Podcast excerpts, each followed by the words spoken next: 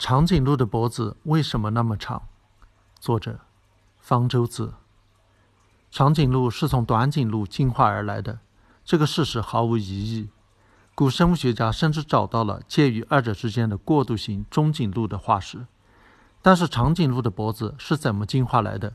这个理论问题的答案就不是那么显然了。我们从中学生物课学到过，历史上有两种关于生物进化的理论曾经真的很厉害。课本上举的例子正是关于长颈鹿的进化。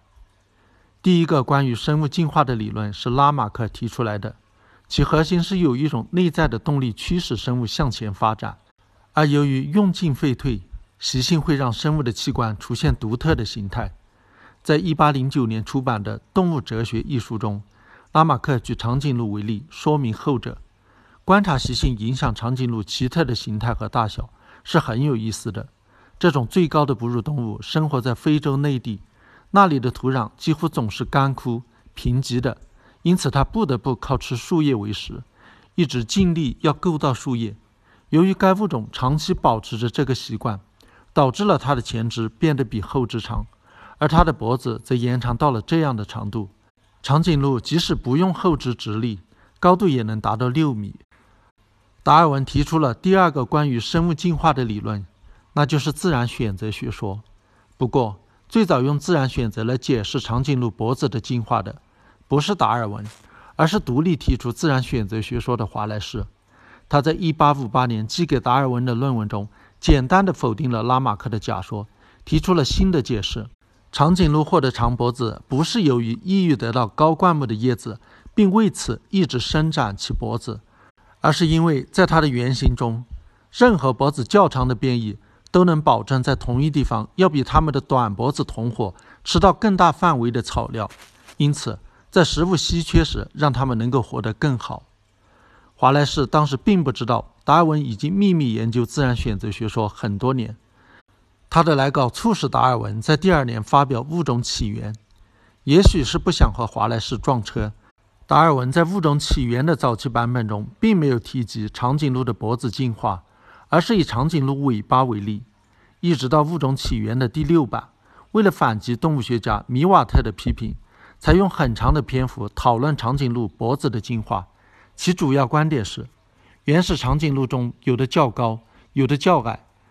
当食物缺乏时，较高的个体能吃到较高处的树叶，是其他动物吃不到的，因此有生存优势，能留下更多的后代。一代又一代选择的结果。长颈鹿的脖子就变得越来越长。遗传学建立以后，人们知道了后天获得的性状是无法遗传的。即使长颈鹿的祖先是由于老是伸脖子让脖子长了一点，也无法让后代天生就有长脖子。拉马克的假说无人相信了，达尔文的说法就传开了。非洲草原在旱季时的确会出现食物缺乏，而长颈鹿作为最高的动物。也的确能吃到其他动物吃不到的树叶。达尔文的解释非常直观，很有说服力。但是这个解释也只是一个假说，并没有证据，反而有些反面的证据。例如，长颈鹿并不是总是伸长脖子吃高处的树叶，在有的地方，长颈鹿大约有一半的时间是弯着脖子吃低处的树叶。而且，与达尔文设想的相反，在旱季时反而是高树的叶子少了。长颈鹿不得不去吃矮灌木的叶子，这个时候长脖子似乎并没有显示出生存优势。长脖子还有生存劣势。长颈鹿的头比心脏几乎高了三米，为了能保障大脑的血液供应，长颈鹿的心脏很大，动脉管壁很厚，使得长颈鹿的血压是所有哺乳动物中最高的。对生存不利的特征有时也能进化出来。例如，雄性麋鹿的大脚并不利于生存，但是由于雄性麋鹿用脚打架争夺配偶，让大脚有了生殖优势。这些笨重的特征不仅保留了下来，反而越来越笨重。达尔文把这种现象叫做性选择。那么，长颈鹿的长脖子是不是对它们的求偶很重要呢？是的，在求偶季节，雄长颈鹿会挥动长脖子互相撞头进行决斗，脖子越长。就越容易获胜，取得交配的机会。这种决斗非常激烈，有时甚至能导致死亡。雌鹿也比较喜欢接纳脖子较长的雄鹿。因此，瑞典动物学家西蒙斯和纳米比亚动物学家西佩斯在一九九六年提出，长颈鹿的长脖子是性选择的结果。那么，为什么雌长颈鹿也会有个没什么用的长脖子呢？有时候只对一性有用的特征，由于遗传的原因，也会在另一性出现。例如，雄性哺乳动物的乳头。不过，在这种情况下，两性还是会出现显著差别的。西蒙斯和西佩斯认为，雄长颈鹿的头、脖子都比雌鹿重，就体现了这种差异。但是，最近这个新假说也受到了挑战。南非动物学家米歇尔等人测量了三十八头长颈鹿的头重、颈重、颈长、腿长、颈长与腿长比。发现两性之间并无差异，虽然成熟雄鹿的头、脖子都比雌鹿重，但是它们的体重也比较重。如果考虑到体重的差别，两性的形态差异就消失了。因此，他们认为这个结果否定了性选择假说。